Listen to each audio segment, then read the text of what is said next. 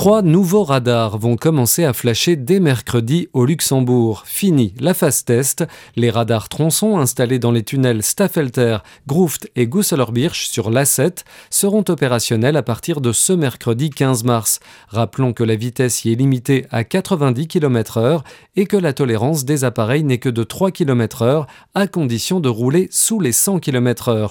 Au-dessus de cette vitesse, la tolérance passe à 3% il n'aura pas échappé aux automobilistes qu'il est parfois ardu de garer son véhicule dans la capitale luxembourgeoise. Le parking Knuadler, après des mois de travaux, est en grande partie rouvert au public avec 352 places disponibles depuis fin novembre. Autre bonne nouvelle, le parking souterrain Saint-Esprit, en rénovation depuis octobre 2020, sera à nouveau accessible au public à l'automne, c'est-à-dire en septembre ou en octobre 2023 le luxembourgeois mange mal. C'est le constat du cardiologue Philippe Müller, qui estime que globalement, les luxembourgeois mangent mal avec trop de graisse, trop de sucre et trop de calories. Lors d'une conférence organisée vendredi soir sur la question par les ministères de la protection des consommateurs et de l'agriculture, un constat sans appel a été dressé.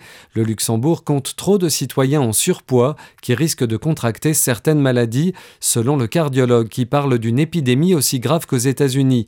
Il faudrait, selon les spécialistes, changer sa manière de manger, moins de viande, moins de produits laitiers ou encore moins d'aliments industriels. En France, les élus du sud de la Meurthe-et-Moselle s'inquiètent de la lenteur du projet d'A31 bis, alors que la première ministre Elisabeth Borne a présenté un plan d'avenir pour les transports le 24 février dernier. Les élus concernés par les travaux du secteur sud de la 31 s'inquiètent d'un nouveau report des travaux d'aménagement sur cet axe structurant entre J et Bouxières-aux-Dames. Si les aménagements pour la partie nord et centre de la 31 sont bien pointés comme prioritaires, la partie sud est considérée comme trop mal définie. Les élus rappellent l'urgence des travaux à réaliser pour moderniser une infrastructure vieillissante et créer une troisième voie dédiée à des modes alternatifs à un usage individuel de la voiture. Moteur enroué en Europe, les ministres de plusieurs pays européens sont inquiets du projet de normes automobiles anti-pollution Euro 7 présenté par Bruxelles en cours de négociation et très contesté par l'industrie. Une réunion organisée ce lundi à Strasbourg à l'initiative de la République tchèque est intervenue alors que l'Allemagne a bloqué mardi un vote des 27 États membres censé être une formalité pour entériner l'interdiction de la vente des voitures neuves à moteur thermique en 2035. Berlin réclame notamment des garanties pour ouvrir la voie aux véhicules fonctionnant au carburant de synthèse, y compris après 2035.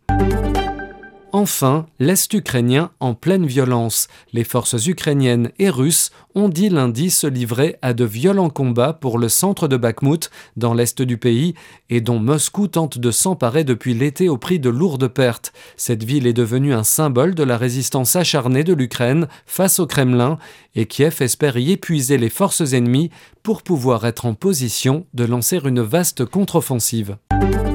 Retrouvez toute l'actualité du Luxembourg et de la Grande Région en continu sur 5minutes.lu.